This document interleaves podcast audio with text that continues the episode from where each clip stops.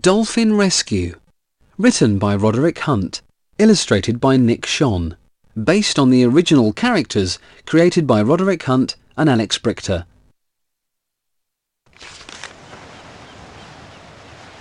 A grey shape lay on the beach. Oh no, said Gran. It's a dolphin. Why is it lying there? said Wilf. It has lost its way, said Gran. It needs to go back into deep water. Some men got to the dolphin. Let's pull it back in the sea, said a man.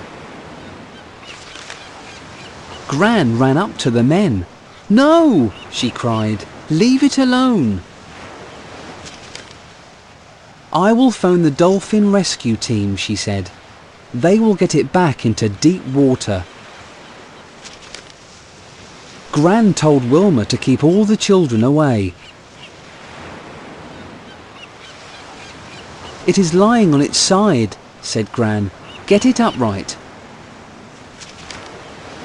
Keep it cool, said Gran. It needs shade. Don't get water in the blowhole, said a man. A man tried to take a photo of the dolphin. Soon, the dolphin rescue team came. The rescue team put the dolphin on a float. The rescue team took the dolphin back into the sea. I hope the dolphin will be all right, said Biff. Why was the dolphin on the sand? What did the men want to do? Why did Gran phone the dolphin rescue team?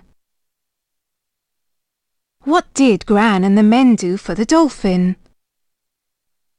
What did the dolphin rescue team do? Have you helped a creature in distress? How? F or PH. The sound f can be spelled in different ways. Match the right f spelling to the pictures and complete the word.